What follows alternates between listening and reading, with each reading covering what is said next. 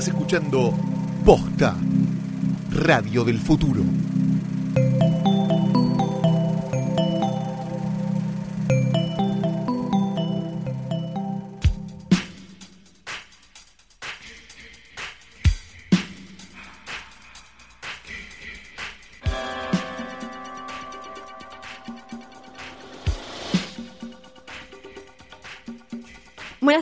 Noches, buenos días o lo que sea que corresponda para el momento en el que le diste play a esto, que es un nuevo episodio de Hoy tras Noche, el podcast de cine de Posta. Mi nombre es Fiorella Sargenti. El mío es Santiago Calori. ¿Es el, po- el podcast o era el otro? Yo ya me olvidé No, ya que no hay más otro, usando. me parece que somos el único. El único. No sé cuál era el otro, pero Ah, nos- ya pasamos y ya no hay otros. Perfecto, bueno, como Somos los mejores, somos los más profesionales y los mejores. Ahí lo dice como un nenito todo que le dieron una estrellita dorada y un 10 y un no sé qué, Sí. no sé cuánto. Obvio. Bueno, hoy tenemos uno de esos episodios en los que vimos la cartelera de Exacto. estrenos acá en Argentina de esta semana. Que Y pensé, cuando sí, vi la cartelera pensé, prefiero que me envuelvan en una alfombra, me tiren querosén, me prendan fuego, Todo antes eso. de tener que ir a ver esto que están en el cine. Estamos hablando de el jueves 16 de noviembre de 2017 Exacto. Liga de la Poronga, de la Justicia, claro Sí. que sí. vos la viste, muy buena. La vi dos veces. Muy buena, ¿no? Mitad Zack Snyder, mitad Josh Whedon. Ah, está buenísimo. Sí. Es como media- mitad sida, mitad cáncer. Se nota, en realidad no es mitad, mitad, pero se nota para colmo. Es como, ahí está, y ahí está el otro, y ahí está, y ahí está el otro. Sí, ahí como un cachito. Muy bueno, ¿eh? la verdad que muy maravilla. divertido. Y después otras cosas muy lindas, ¿no? También. que no me acuerdo. Es como la italiana del torrent, la Ah. oriental del torrent, eh, más o menos por ahí venía la cosa. Una argentina. Había una argentina que era como una historia de un linchera muy, muy particular. Viste que No, están esas nacionales que son como muy, muy particulares, como eh, ese, ese argentino Son que esas, vive en son esa esas argentinas que- que te pones del lado de Feynman, ¿no? Cuando, la, cuando las ves. Sí, que decís, ¿cómo está? Le, ¿Qué te- le importa a, a esta a Son como esos dos minutos personas? donde te pones del lado de Feynman Sí. y decís, che, ojo. Que sentís que Eduardo". te tenés que ir a bañar para defeymanizarte. Sí, exacto, porque Sí. te sentís sucio, porque te sentís Feynman, pero a la vez decís, che, pará, esto es una cagada, en serio. Yo no lo puedo defender. Bueno, eso, eso es más o menos lo que pasó esta semana. Bien, perfecto. Así que decidimos hacer, como hacemos siempre el videoclub, hacer un capítulo videoclub y recomendar dos películas que nos gustaron mucho, o por lo menos una nos gustó mucho y otra nos gustó a medias, podemos decir. La otra es una verga en patines, pero nada, me gustó mentira. mucho. A Calu le gustó mucho, a mí me gustó. Bueno, ok, entonces. Ahora después la vamos a es hablar. obvio que es buenísima. Sí, ahora después la vamos a ver. Porque Ah, a ella no le pareció tan mala Liga de la Justicia. Entonces, si ponemos todo esto en la balanza, en una de esas, Pero sacamos cada un buen cosa, promedio. esto, esto hay que, eh, para mí, eh, esto ya lo hablamos eh, acá en este mismo, creo que en el primer episodio de la historia de hoy tras noche, Sí. para mí las películas de superhéroes, así como otro tipo de productos de, de ese estilo, se miden con otra vara, son diferentes especímenes cinematográficos. Y mira, hoy tenemos posta, posta, posta, posta el portarretratos. Tenemos el de portarretratos de hoy tras noche, tenemos Sí. el bordado de hoy tras Claro noche. que sí. Flor lo rompiste en, el- Sí, en la se cartera. me rompió Se un le rompió el poco. Vidrio. Espero, espero Flor, de verdad, que Pero esto no termine en un sangrado. No, Porque se me rompió. conociéndote, Sí. es obvio que va a terminar en un sangrado. Yo le voy a cambiar el vidrio, vos no te preocupes. Por mí. favor, porque eh, se me rompió porque se me abrió Todas las semanas con la cartera. ¿Sabes por qué fue esto? Hoy tuve un Porque no lo pegaste, pero trajiste en la cartera y no lo pegaste al escritorio que traes cargando toda la semana. Claro, porque aparte soy de esas personas que eh, cuando van a buscar algo en la cartera, en vez de abrirla y mirar, meten la mano y empiezan a revolver todo como si fueran los papelitos en el coso de Susana. Claro. Y hay que Tu sueño, tu sueño de ser la coneja, ¿no? Claro, no- pero no. bueno, y acá traje el escritorio. Traje, eh, tenemos el bordado de hoy tras noche, tenemos, ¿qué A más? Rita Hayworth, tenemos a Claro sí. Tiner con las manos, este, con la camperita en la, este, Ay, qué en bien la- le queda. en los hombritos y pensando que ganas de ser infiel. Y tenemos la foto de un hombre al que amamos con locura y pasión, nacido en 1923 y fenecido en 2011 a, los- a la tierna edad de 87 años, que es el señor David F. Friedman. ¿Quién es David F. Friedman? David F. Friedman, productor y director, responsable, pero sobre todo productor, responsable de películas Exploitation, Sexploitation, Nudie Cuties, Rafis y Nudie Gore. Cuties, por favor, igual para dos puntos. Nudie Sí. Cuties. Nudie Cuties son cortitos de minas poniéndose en bolas, básicamente, burlesque, ¿no? Ujú. Este, Que eh, un poco lo que hacía Betty Page era Nudie Exacto, sí, un poco sí, un poco, e- e- ese concepto sería un Nudie Cutie para que lo entiendan Cuties. Ese rápido. como de ahí estoy espiando como chicas. Ah, no sé este, qué, pum pum sí. pum, la metías una moneda, veías, qué sé yo, eso.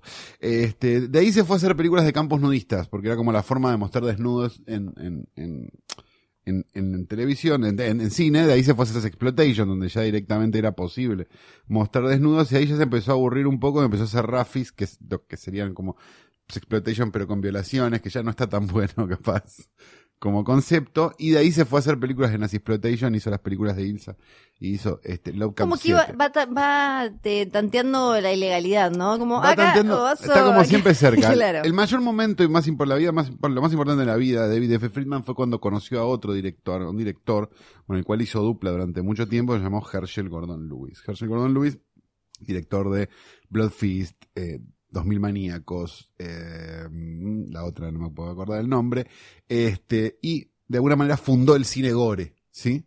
Como productor de las películas que Herschel Gordon Lewis hacía en aquel momento.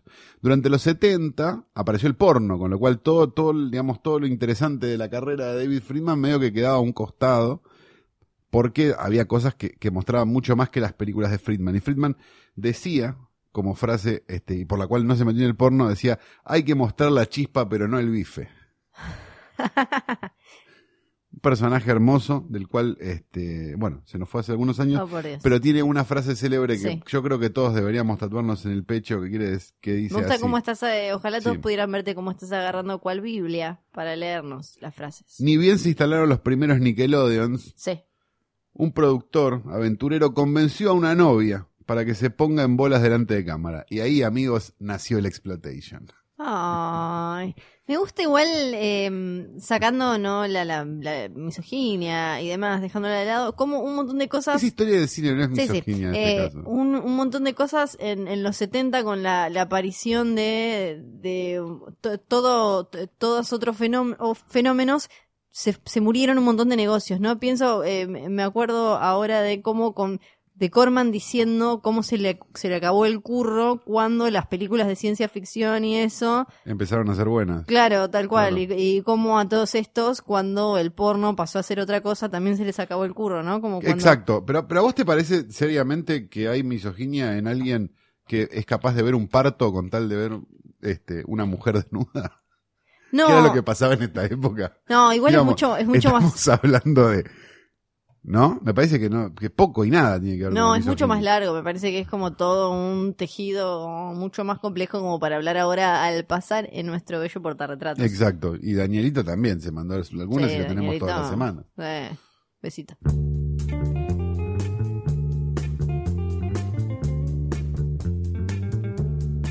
Vamos a empezar con la polémica. Vamos a empezar por la polémica. Dale, sí, vamos a empezar por la polémica. Sí. La polémica es Super Dark Times, que acá nos la habías recomendado, pero cortita, pasó casi como medio... La había recomendado, no, estaba en las recomendaciones del, del Wi-Fi, del, del pendrive, las, Sí. las de los sábados, domingos. Sí, no, acá igual ¿Cuándo la, las hacían? la, la mencionamos. ¿Sí? Sí, sí, la mencionamos, la mencionamos. Ah, no recuerdo haberla mencionado. Me parece, No, ¿no? me parece que no la mencionamos. ¿No la mencionamos? No, me parece es que, me hice este ¿sabes qué? Me parece que hice este trabajo y no la mencionamos. No, eh, me, Te no, hinché me- mucho las pelotas Tal cual, me hinchaste tanto las pelotas fuera de la Sí, grabación que por eso me da. Bueno, Flor, sorry, no te hablo más fuera de la Ah, grabación. por favor, qué pesado. La película es de Kevin Phillips, es una película, eh, es una primera película. Y tiene unos actores que yo la verdad que no los vi mucho en ningún lado. No, yo tampoco, la verdad. Suponemos actores indie norteamericanos. Eh, lo interesante de las dos películas son dos películas de 2017, dos películas que no se estrenaron ni se van a estrenar. No. Y son dos primeras películas también. Que eso me parece que, que como Sí. planteo para el capítulo está bueno también porque este tiene algo como de toda esta cosa nueva y de, y de ganas y de, y de ideas y de no sé qué que aparecen en una primera película en general que están buenas. Decíamos de Kevin Phillips, director debutante con actores que no vienen al caso y cuenta la historia de dos amigos específicamente que son amigos desde muy muy niños este en un verano, ¿no? Me animaría a decir, una, una especie de receso vacacional, digamos, Sí. no ni siquiera un verano, como Sí, un receso vacacional donde un hecho fortuito sucede y, lo, y, y esta amistad se convierte en paranoia y en este, sospecha y en un montón de cosas. Es como un cuenta conmigo, me parece, como esta noción de, de, de, de la, del coming of age, ¿no? De, la, de crecer en cámara, digámoslo de alguna manera, llevado a un extremo medio de thriller o de, o de, o de, o de cosa más psicológica y más, y más perversa. Que me parece que es lo que la hace interesante. ¿Es nuevo el concepto? No, no es nuevo el concepto. Hay una película que si la vieron, o yo también la recomiendo mucho, que se llama Río Maldito, Min Creek, que si no la vieron se la recomiendo mucho, de 2004, que tiene una, una historia bastante parecida, digamos. Una vez un poco más El Señor de las Moscas, si querés, que esta, pero, pero, mm, pero tiene, tiene una cosa así. Me pareció que para hacer una película chica en un pueblo, sin actores realmente famosos y como con esta idea del, de hacer una película sobre un verano, sobre un lo que sea, un tiempo libre, digamos, del colegio. sí, es eh, otoño, me parece, Exacto, ¿no? sí, hay como algo, no sé, Sí. no, no me recuerdo exacto cuál es el, el- capaz que Sí, me acuerdo, Santa. ¿sabes por qué? Me acuerdo por, eh, em, porque hay muchas hojas, porque es- viste que se convierte en algo bastante importante el, el tema del bosque y las hojas, me parece, estoy casi segura de que es otoño. Y me parece que, que a mí en lo personal cuando la vi, no, si bien no dije, oh, estoy viendo algo nuevo, sí dije, ah, estoy viendo algo que tiene una buena vuelta o que es interesante y que me resulta lo suficientemente entretenido como para, como para pasarla bien con una película pequeña, posible y extraña, que es lo que a nosotros nos gusta. No sé qué es lo que no te gustó a vos, Flor. A mí me, me gustó y es bastante eh, Stephen King en eso de agarrar algo, eh, esa angustia joven del crecer y demás. En este caso sería como un poco más grande de, de It, en vez de ser como... Sí, tienen dos un años más que los de Claro, It, un poquitito más tres, grande, sí. o, o- o por lo menos se siente más grande quizás por cuando, están, cuando está hecha. Son más adolescentes que púberes, digamos. Claro, o por lo menos se siente así, quizás es porque está escrita ahora y no en los 80. Eh, y eh, hacer, o sea, llevarlo directamente a- al, al terror y a la cuestión, o sea, lo psicológico, no, no hacerlo físico, pero casi, digamos, toda esta angustia adolescente y demás. Pero pasa en el pasado igual. Pasa como en los Sí, en el 90, pasa en los Claro, 90. por eso. sí, sí, sí, pero digo, está... eh, No es los 80. no, no, no, no, es los 80, pero digo, no está escrita con la sensibilidad de los No, no, 80, no, no, sino que está escrita con sensibilidad de, de hoy. Eh, y, y- y me gustó toda esta cosa que, que se renota también que está, está muy hecha con la cabeza de hoy, que también hay como una cosa que se nota que no es una película hollywoodense gigante de cómo viven los pibes, que en una película hollywoodense enorme tendrían todo como mucho más pulido, sino que es como no tienen ni mucha plata, ni son pobres, ni viven como en un suburbio medio, viste que en las películas hollywoodenses más grandes, por más que te quieran mostrar que no tienen mucha plata, siempre parecen como que están bastante acomodados. Sí. Eh, hasta como el más crotito, el más pobre, siempre está súper bien. Y acá hay como una cosa medio trabajadora o, no sé qué, que, también están bien y los pibes están muy bien. Sí. A mí, me parece como, como interesante como una vuelta más sobre las películas de lo que decíamos antes del coming of age, digamos, esta idea de, de que un personaje entra a una... Bueno, todos los personajes entran a una película de una forma y salen de otra, eso está claro, pero digo, la diferencia que hay entre el coming of age y cualquier película es que entran de una forma y, y salen crecidos. Ustedes tienen que pensar como, como paradigma del género a cuenta conmigo, digamos, esta idea de cuatro niños salen a buscar a un muerto y terminan cuatro hombres la película, digamos, como esta idea de que las cosas que viven durante esa, durante esa película, durante ese este, tiempo, hacen que este, se conviertan en este, adultos. Hay un montón de ejemplos, hay ejemplos como más serios, tipo, este, no sé, trenes rigurosamente vigilados. La película checa es eso también. Este, toda la, todas las películas de Antoine Duanel, de, de, de Truffaut, que lo- de hecho lo son al punto de que el actor está creciendo en cámara, ¿no? Esta idea que después se vio en Boyhood, este, y a todos les parece tan original que segunda ¿Cómo te enoja lo de que Boyhood? discutimos lo mismo, Soltar. perdón. Ghost World de Terry Swift también, ¿no? Como esta idea de las dos compañeras de secundaria hiperamigas y qué sé yo, que de repente una dice, bueno, yo me voy a ir a la facultad, yo no, o, o yo voy a hacer esto, yo no, yo quiero vivir sola, yo no, digo, como, como esta cosa de, de que crecen a de manera dispar y, y en cierto momento las personas este, se separan, por más que, que son este, súper amigas o lo que sea, durante un tiempo largo, o por lo menos parecía que era para siempre. Yo es como súper interesante. Bueno, Superbad también lo tiene, ¿no? De alguna manera, este, como esta idea de, de, de, de que un personaje que quiere algo y el otro quiere otra cosa, digamos, a pesar de que tiene como otros, otras pátinas y otros y otras situaciones en el medio, digamos, este, la, la idea de, de que estos personajes van a terminar separados por cuestiones de, de decisiones de su vida o de, o de crecer está. Creo que los pibitos son, eh, creo que uno está en The Americans, recién estaba Puede chequeando, ser, sí, sí, y sí. otro en Gotham, me parece que de ahí, como que lo sacaron eh, eh, un poco de ahí. A mí lo que, lo que no me gustó tanto es que me parece que eh, en un momento, eh, como que es demasiado lenta y se pone como demasiado, como que regode- se regodea ¿No te resultó tensa? A mí me resultó tensa. A mí me, me parecía como que había, había suficientes puntas como para que se complicara todo.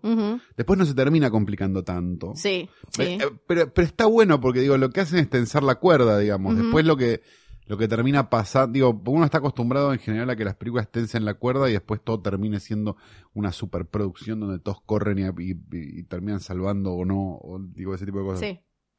Y en este caso hay, hay tres factores para tensar la cuerda, digamos, que, que, o sea, los dos amigos más el, el tercero, digamos. Y esta idea de, ah, este va a hacer esto, o este va a hacer esto, o este va a hacer esto, o los tres van a no sé qué, o esto, no sé cuánto, no, no, nada, que, que está bueno. Digamos, que me parece que el misterio en realidad son ellos y no tanto lo que pasa o lo que va a pasar.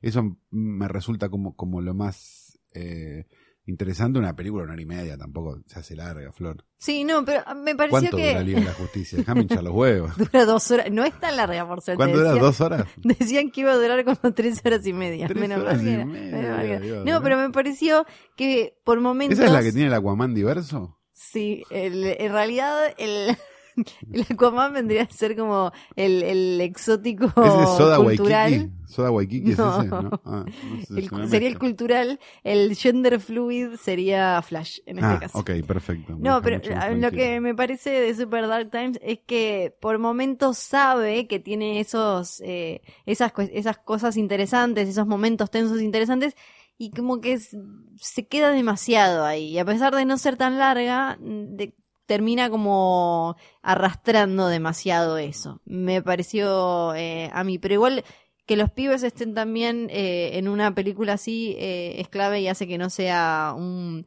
un bodriazo o, o que no sea que sea plausible porque si no o sea si si los pibes o si uno de los pibes que, estuviera mal porque buscar adolescentes que te hagan una película así donde la línea entre lo o melodramático o medio entre sci-fi terror y demás está como tan eh, tan difusa eh, es clave eso Tienen que haber gustó. actuado con Chris. claro si Viste no- que con Chris aprenden a actuar sí todos. después te salen todos Tipo como Peter Lanzani. Sí, obvio, te hablan en paraguayo buenos. súper bien, en no, en no sé qué cosa que habla y todo bárbaro. Eh, eh, eso, ¿no? Claro. Que ahora entraron al mundial. Bueno, en los misioneros. Hice un chiste re, hola y nadie.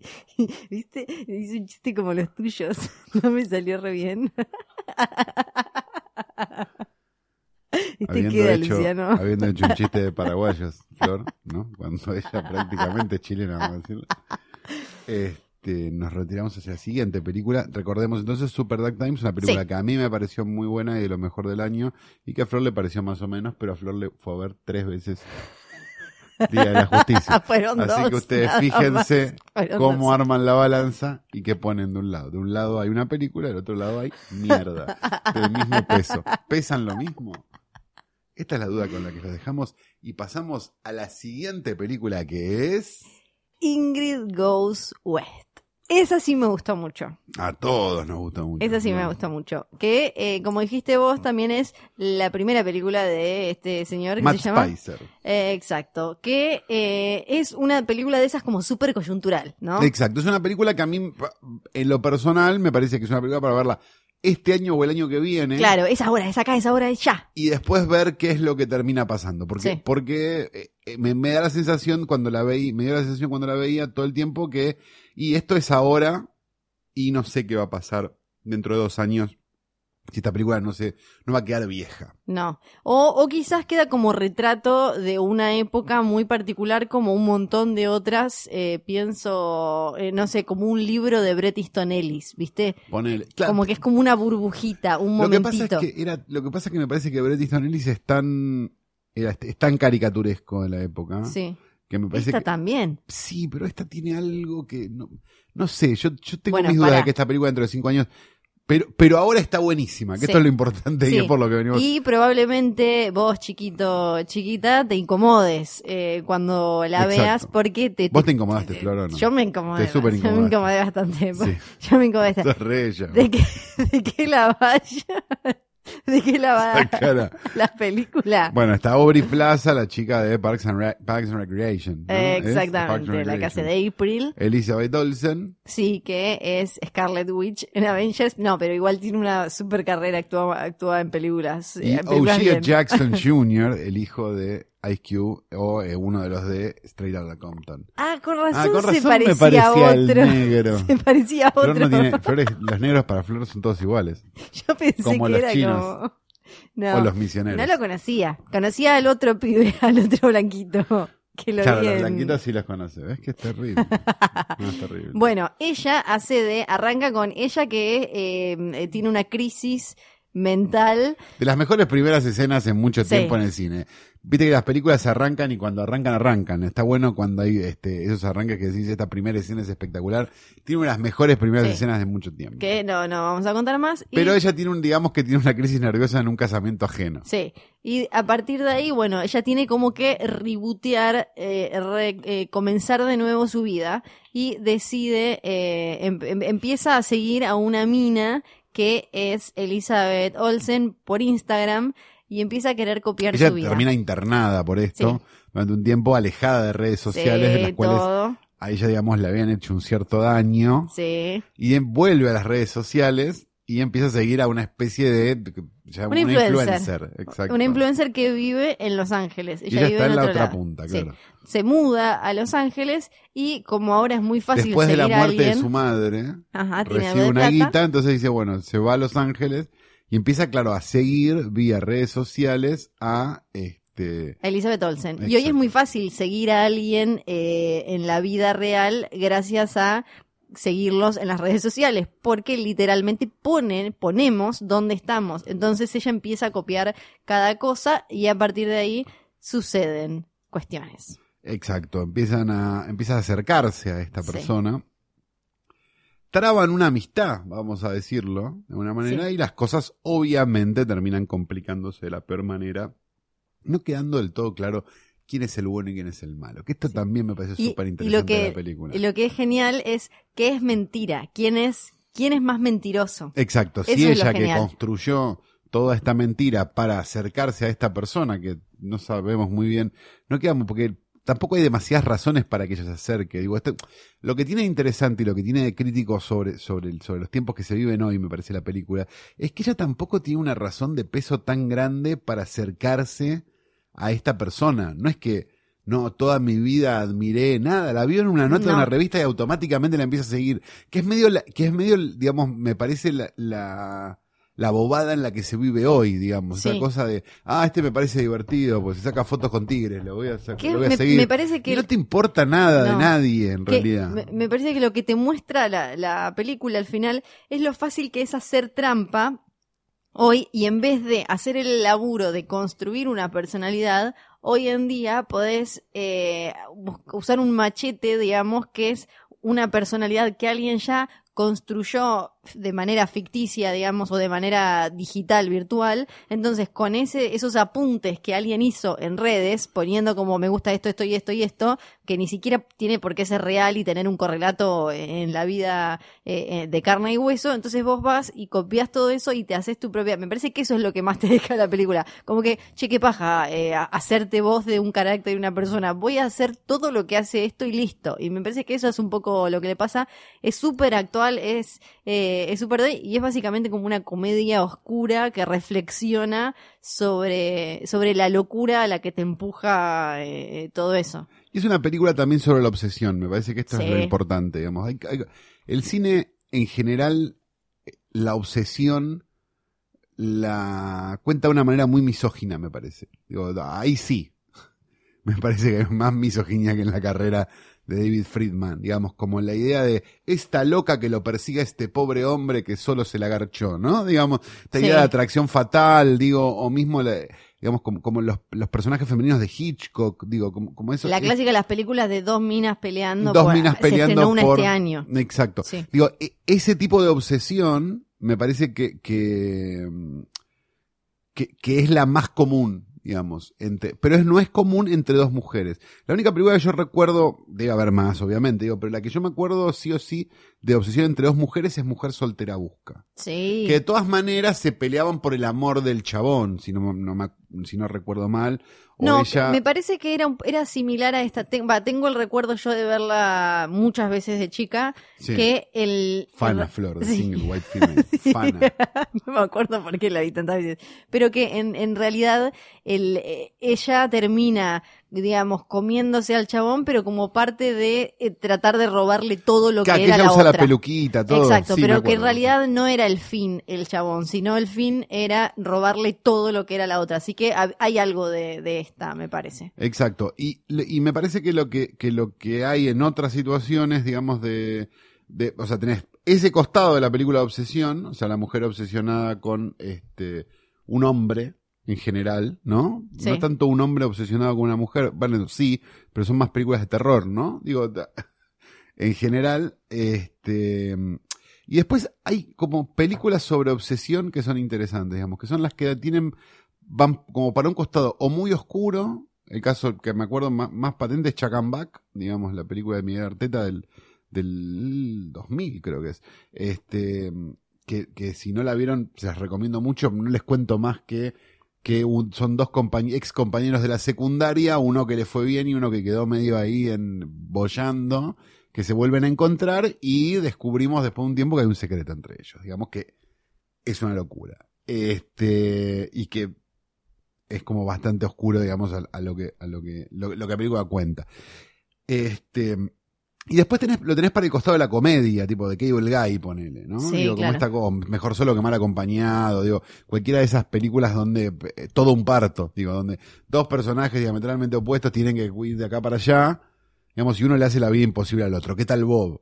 Este, ese tipo de, de películas sobre obsesión que, este, son directamente comedias y son en general un hombre contra un hombre.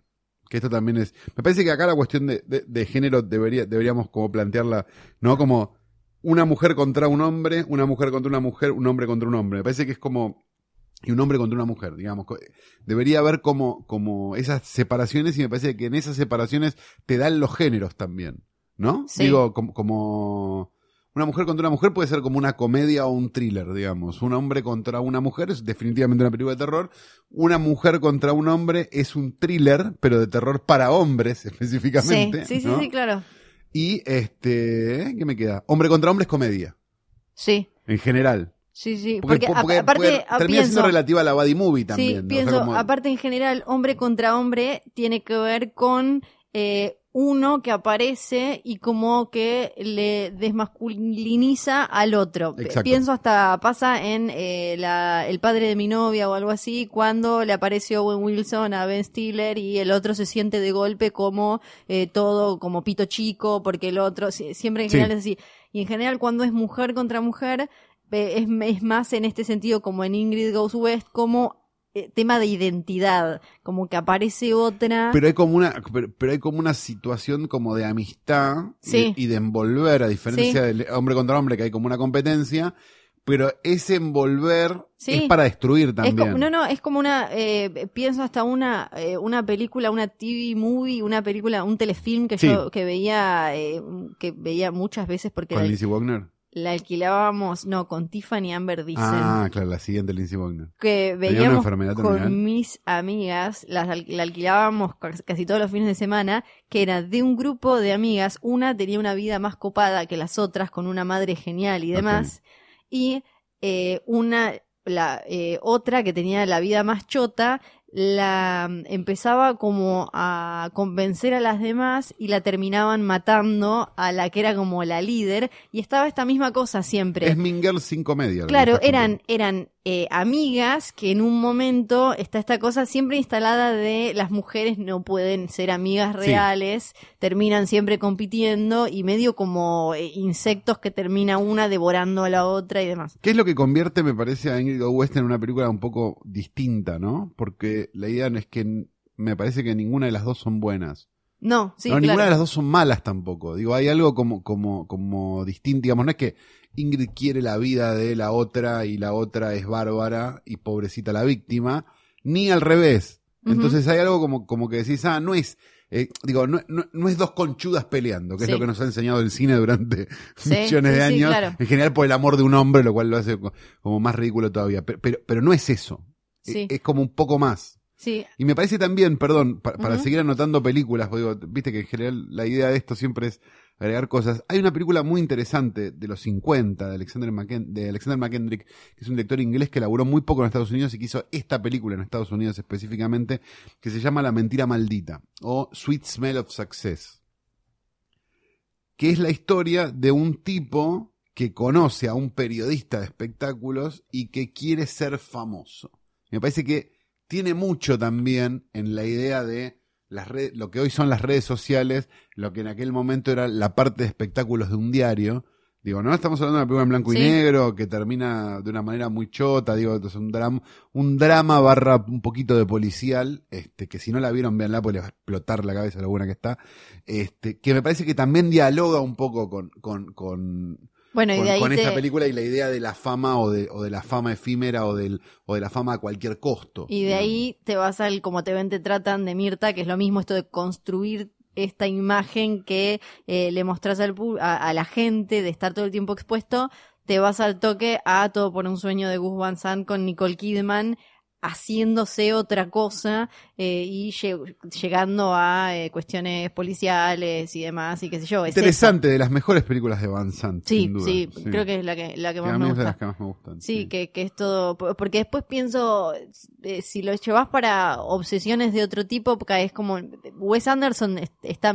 Todos los, tiene un montón de personajes que tienen como una, un pedito con la obsesión y demás, pero es otro tipo de. Sí, o, o los personajes de Todd Solondz también, digo, mi vida es mi vida. o- son Sí, como directores que tienen como.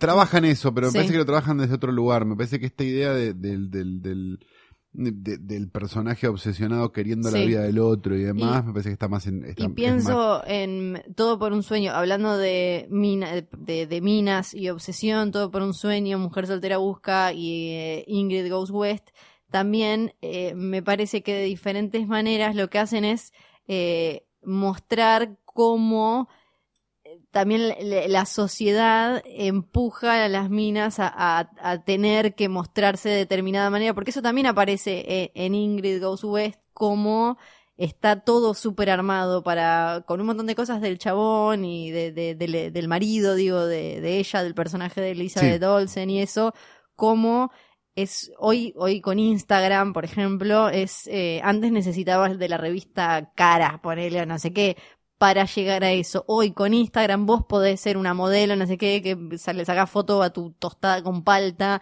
y bla y blow y qué sé yo y no sé qué, no sé cuánto. Entonces Pero como lo- todo lo- sigue armado. Pero me parece que lo que cuenta Ingrid West, además de todo eso, Sí. es, es la idea de que por una que saca la tostada, la foto Sí. de la tostada con la palta, y todo el mundo le dice qué bueno, qué bueno, qué bueno, hay cien mil que no.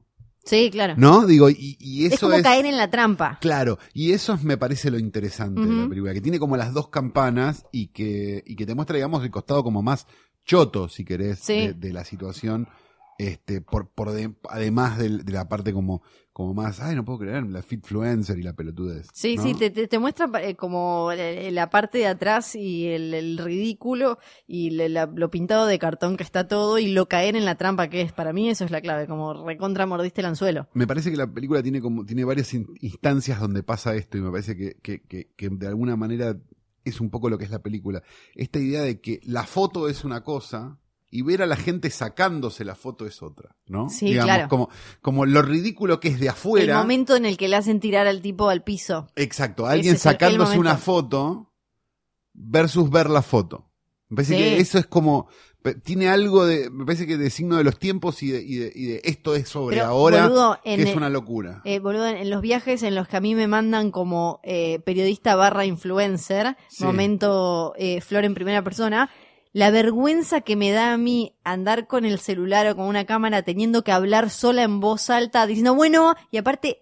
eh, Todos hablan en, en plural. Bueno, acá estamos. Estoy yo, no hay nadie más. Estoy ¿Qué yo estoy sola hablando? con un celular. Estoy con- claro. estoy- soy yo sola con un celular. ¿Por qué estoy hablando en, en plural? Todos los boludos diciendo como, bueno, acá estamos. No Tipo estoy yo sola Simon. acá. Claro. Y todos esos tipo... Te sentís Barbie pero tu papá está vivo. Y todos gritando, y todos gritando cosas así, qué sé yo, me da una vergüenza y están todos con las cámaras así, qué sé yo, y es eso, es como, después vos ves el video editado cancherísimo en Instagram y qué sé yo, y es como, ay, mirá la flor que recanchera en la alfombra roja de Y no sé qué, y en ese momento yo estaba pasándola como el orto, Claro, pero es porque, porque- estaba, era una pelotuda hablando Porque de sola. lo que nos reíamos en otra época, digo, hay millones de gags en películas y en la vida real de japoneses sacando fotos. Sí. ¿no? Digo, a- es muy común en las comedias, no, ahora no me sale ninguna, pero las comedias de los 60 de Blake Edwards, digo, ese tipo de comedias donde un montón de. Siempre había un japonés sacando fotos o siempre había un japonés así, no sé qué, no sé cuánto.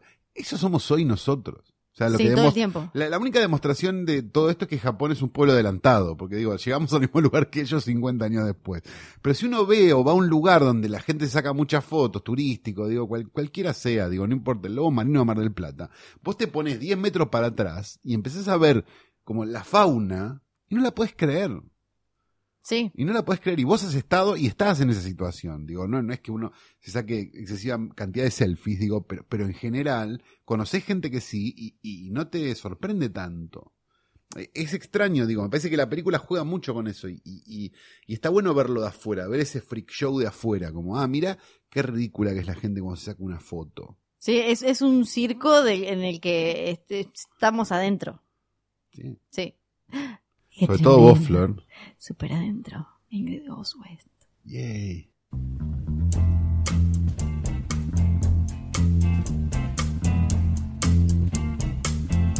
Como todas las semanas llega el momento más esperado por todos, que es cuando Flor pone las cartas sobre la mesa, al pan pan de las cartas sobre la mesa, como la señora que defendía al doctor Nisman en ese móvil de crónica, y nos trae un mito que puede ser verdad o no.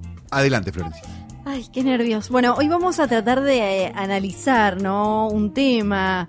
Vamos a Eh, tocar temas. Sí, tocar temas muy importantes, muy... Hoy es importante de, de verdad, en serio. Vamos a... A ver, vamos a charlar.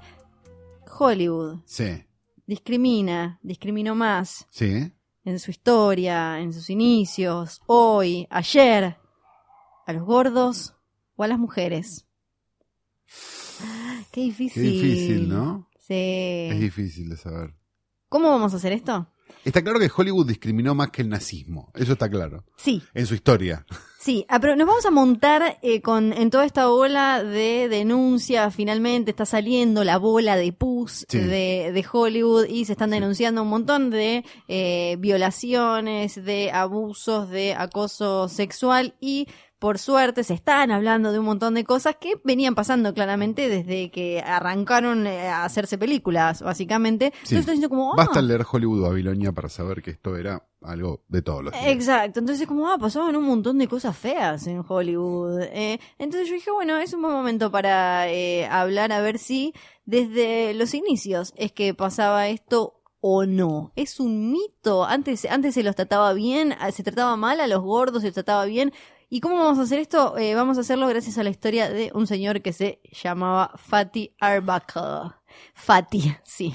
Al señor, claro que no le gustaba que le dijeran Gordy. Fatty, Gordy en la vida real. Él- Roscoe Arbuckle era, ¿no? Exacto. A él le gustaba que eh, le dijeran por su nombre en su vida de se llamaba civil. Roscoe también. Roscoe. Que, ¿sabes qué es muy gracioso? Porque él pesó eh, 13 pounds, que ahora no me acuerdo cuánto, 13 La libras. mitad más o menos, son 6 kilos. Bueno, pesaba tanto que el padre dijo, este bebé no es mío, y le puso el nombre de eh, un político republicano que era el que él más odiaba. Ah, muy Por eso le puso ese nombre, exacto, porque era Como un bebé. Roscoe el de los Duques de Hazard también. Era un bebé muy gordo que a él no le gustaba. Pero ¿quién fue Fatty Arbuckle? Era eh, una, fue una de las primeras grandes estrellas eh, de Hollywood. Fue el, el cómico más importante entre 1914 y 1921. Era todo. Era, Era más que, era más que Chaplin, era más que, Sí. que Buster Keaton. Esto es importante, digo. Sí. Estamos hablando de un tipo que hoy lo recordaríamos mucho más de lo que lo recordábamos. Ahora no van a entender, ahora van a entender por qué no se lo acuerdan, por qué está eh, tapado y tiene que ver con esto que vamos a tratar de dilucidar a ver si Hollywood es que eh, odia a los gordos eh, o no. Era todo él, era básicamente una mezcla, porque además dirigía, entonces era, era un Judd Apatow mezclado con Chris Farley, con eh, Jim Carrey, con no, no sé, todo, era, era, era súper exitoso. Y estamos hablando de una época en la que empezaban, bueno, los, los estudios a hacer plata y las estrellas a crecer y el público a aprenderse los nombres de los actores, ¿no? Así como, ah, para, antes al principio, eh, muy, muy, al- los primeros días era como, ah, el eh, The Girl with the Curls, tipo la, la pibita de los rulos, el no sé qué, el no sé cuánto, hasta que después empezaron a saber que eh, iban a ver la película de al Exacto, y había también un periodo, estábamos te- justamente en ese periodo donde también las actores y las actrices eran el de Universal o el de no sé qué, digamos, como la cara de un estudio y no necesariamente el nombre, que es algo medio parecido al señor de Malboro, digo, en otro Tal cual. momento, digamos, como la cara de una marca y no tanto el nombre de una persona. Hasta que Estamos justo en esa transición. Sí. Él fue uno de los primeros que empezó a hacer buenos arreglos, buenos entre comillas, porque todavía eran bastante esclavos de los estudios. Y me dan de comer, claro, sí. Claro, era básicamente como me dejan ir al baño y esas cosas. Pero empezó a hacer una, una platita y a tener algunos eh, derechos. 1921, 5 de septiembre, con su eh, plata, ¿no? Él empieza, empiezan también a aparecer las revistas de fanáticos que, eh, con periodistas que le, le contaban al público, un público ya ávido de eh, la vida privada de las estrellas, que ya, como decíamos recién, sabían los nombres y querían saber cómo vivían estos. Estamos Los primeros chimenteros, digamos. Claro, y estamos hablando de época de la prohibición también, en la que las fiestas no eran tan divertidas y, y Oh, demás. sí. Claro, y eh, él, él empieza a hacer plata, empieza, digamos, como a levantar un poco más la cabeza, a tener un poco más de vida. El 5 de septiembre va con sus amigos de Hollywood a San Francisco, fiesta, chicas, alcohol, supuestamente chicas pagas también. Una chica Un, blur- un gran blur. una chica en particular, modelo, vendría a ser algo así como una chica de reality, vendría a ser eh, ahora como una salida de una Instagram. Joana una- González, una, que dice, yo estuve con Messi. Una, alguna cosa así. claro, una de, de combate, una que salió Sí. temprano de combate o no sé, una cosa así que se llamaba Virginia Rapé. ¿Qué pasa? Ella se empieza eh, a sentir mal, la llevan al hospital y a los pocos días muere. Exacto.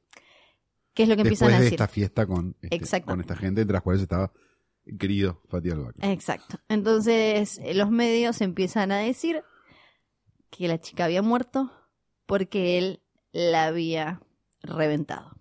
Había dos teorías en ese momento, las dos tenían que ver con cuestiones oscurísimas sexuales eh, con nuestro amigo Yay. Fati. ¡Yay! Oscurísimas sexuales. Yay. Sí, la primera era, él se le tiró encima, quería tener sexo, le reventó eh, la vejiga, ella se la llevaron al hospital, se murió. Bien. La Primera otra- teoría, sí. Se llenó de mierda y se murió, como le gustaba a Bebe Sanso nuestra teoría. Claro, la segunda, la segunda teoría es, él la intentó violar, no se le paró porque es eh, impotente, entonces la intentó violar con una botella de coca y ahí le reventó la vejiga. No sé ni cómo funciona eso, Sí. Pero esas eran las... De ahí viene, la, de ahí viene la, la frase, parece una botella de Coca-Cola, ¿no? Ah, debe ser. buena. Debe haber salido... Viene de- un homenaje a Fatih sí.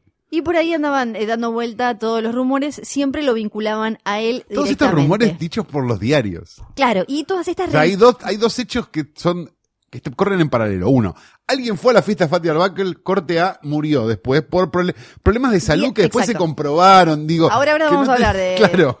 Era como, el, el gordo hizo una fiesta, básicamente Sí. vamos a ponerlo en El esto. gordo- el gordo platudo hizo una fiesta, Sí, una chica fue a esa fiesta, la chica se murió los días después. exacto. Como- de, de ahí cortea, el gordo mató a la Claro. chica. Fui un asado en lo de Banchero, Sí. dos días después me morí. ¿Qué culpa tiene Banchero de? Bien. Bueno, Sí. a partir de ahí las revistas empezaron a decir todas estas cosas. Hubo tres juicios. Eh, en todos esos juicios nunca pudieron probar que él haya tenido algo que ver con la muerte de esta chica y lo intentaron. Porque uno diría, ahí es donde empieza, bueno, porque eh, se, acá se superponen un montón de eh, cuestiones de Hollywood y acá está donde es interesante ver cómo Hollywood eh, no, no cuidaba ni a las mujeres ni a los gordos, era, no le importaba a ninguno de los agarraron al gordo, lo tiraron abajo del micro, dijeron como, mira que el gordo no nos interesa. Tengo idea el gordo, qué gordo. Lo trataron de proteger un poco al principio, le pusieron los abogados. Llamen a ¿no? ese, al del bigote gracioso. ¿Quién? Hitler, no, el otro. Dijeron, Claro. Y eh, tampoco a la mujer, porque eh, y tampoco a la chica, a Virginia eh, Rapé. ¿Por qué? Porque eh, Fatty Arbuckle tenía una imagen muy eh, asexuada. Incluso siempre en varias de, varias de sus películas, él hacía como esta, esta cosa del chiste de el, el humorista gordo haciendo de bebé y demás. No se le conocían, eh, había como una cuestión casi una, te, viste, en las revistas en esa época tenían que poder contar una historia romántica tuya. Si Claro. no tenían una historia para contar, se, como que se ponían nerviosos. O la inventaban, ¿no? Como Exacto. el caso de un montón de, de actores que, que, que no, que Valentino, no tenían mujer, no sé, era como, claro, sí. ese de, de Valentino no, como se me fue el nombre de... mm, Bueno, no importa. Eh, tenían El que otro puto. Sí, tenían que poder contar, tenían que poder contar algo tuyo.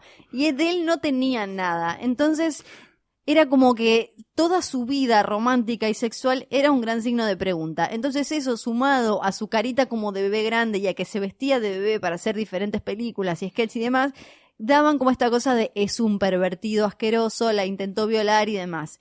Después que terminó ¿Puedo pasando... decir algo? Sí. Un señor gordo vestido de bebé creo que es la imagen más aterradora después de un payaso Claro, pero que era me algo que... dar en la vida real. Pero O sea, en es ese como- momento Es un horror. era sí. algo que consumían. Y por otro lado, dentro de la industria misma, o sea, la, la historia de Fatty Arbuckle mezcla un montón de cosas. Por otro lado, eh, la industria también se ponía, y, y la, la, la economía, la, la parte ricachona de los Estados Unidos, se ponía muy nerviosa en ese momento porque de golpe había gente trabajadora, pobretona, que empezaba a tener guita gracias a pegarla haciendo cosas chistosas en la, en la pantalla. O sea, él era de una, de como un montón de las grandes estrellas, desde Joan Crawford, que salió, era pobrísima, eh, después, y no sé, eh, Judy Garland y demás, terminaban haciendo guita gracias a las películas y no estaba bien visto esto de de golpe quién sos. Claro, quién sos. Y entonces era como una mezcla de eh, cosas. En, los juicios a él le decían cómo era básicamente, ahí le dijeron como era Babilonia o esas fiestas y vos en tu trono de pecaminoso y bla, bla, bla. Entonces era un lindo relato este de, era obvio que se murió porque Hollywood es pecado y vos sos un rey de bla, bla. bla. Flaco favor le hace a la mujer, me parece, la versión que está en, en Hollywood Babilonia de Kenneth Anger, ¿no? Me parece que es como, porque es como la versión más oficial que hay sobre el caso Fatih Arbuckle, y me parece que es como, como muy, carga las tintas como demasiado, o sea, dándole la inocencia a Fatih, digamos, me parece que carga las tintas demasiado sobre la mujer, si uno lo relee, por el, por el recuerdo que yo tengo, no sé. Que es la de, no me lo acuerdo ahora. No, es la misma versión, pero, pero habla como de una vida muy disipada de ella que Ah. llevaba a que se muriera, digamos, como una, como una cosa condenatoria medio sexual que, Sacando los que viniendo de detalles- Kenneth Anger, dale, Sí, papi, justo sacando, vos. sacando los detalles, la- las eh, varias investigaciones de gente respetada que, se, que, que investiga sobre el Hollywood clásico y antiguo y demás, tiene igual que ver sobre eh, la, misoginia y un montón de temas importantes eh, que pasaban en la época, porque lo que dicen es que, por un lado, ella tenía una condición preexistente que hizo y muchos hablan de un aborto que se había realizado que hizo que terminara así, pero ¿por qué ella se, se, si se hizo un aborto, por qué se lo hizo? Era, para empezar, porque no había pastillas y demás. Y por otro lado, porque eh, como eh, como sucedía en esa época, como le pasó a casi todas las grandes estrellas de Hollywood de muchas décadas, estaban obligadas a hacerse abortos porque primero que acostarse con un montón de tipos era la que iba para llegar a algún lado y después te tenías que hacer el aborto porque ese pibe no podía nacer, porque no podías tenerlo, porque no podías engordar, porque no podías mantenerlo, porque no podías un montón de cosas. Entonces me parece que habla no solo de cómo se trataba como a los nuevos ricos, sino cómo se trataba a los gordos, cómo se trataba a la mina, cómo se trataba a un montón de cosas. Entonces me parece que no habla tanto de que de la sexualidad, de la vida sexual de la mina, sino de eh, cómo se la juzgaba y, y- y eso. Afortunadamente en esta historia, ni la chica, ni Fatih Arbuckle, ni nadie se le cayó encima Kevin Spacey le tocó la pija, ¿no? Sería No. el único caso hasta ahora Eh, donde no pasó. Sí, Sí. básicamente. Y así cerramos entonces el juicio, el mito del día de hoy.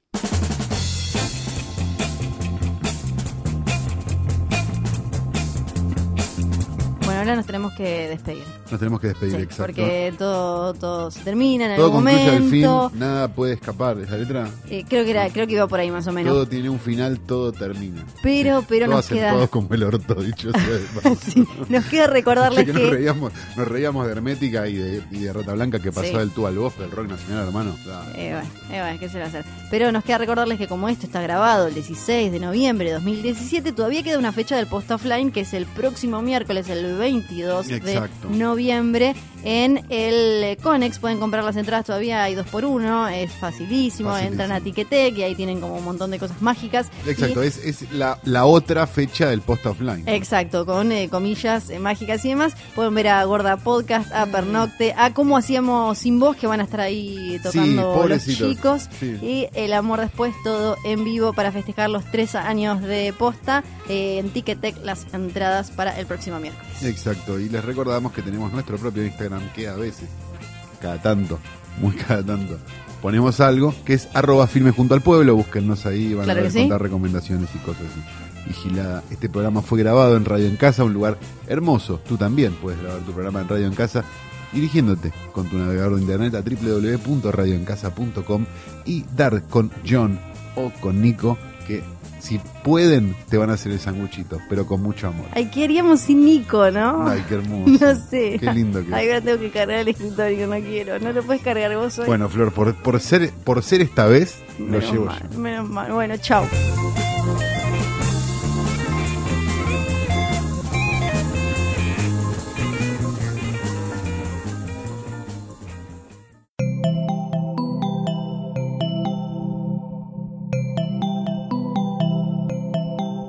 Si te gustó este episodio, hay mucho más para escuchar en Posta. Conoce todos nuestros programas en posta.fm. También podés llevarnos en tu teléfono. Baja la app de Posta para Android o para iPhone o suscríbete en iTunes a tus series favoritas. Seguí escuchando Posta, Radio del Futuro, cuando quieras y donde quieras.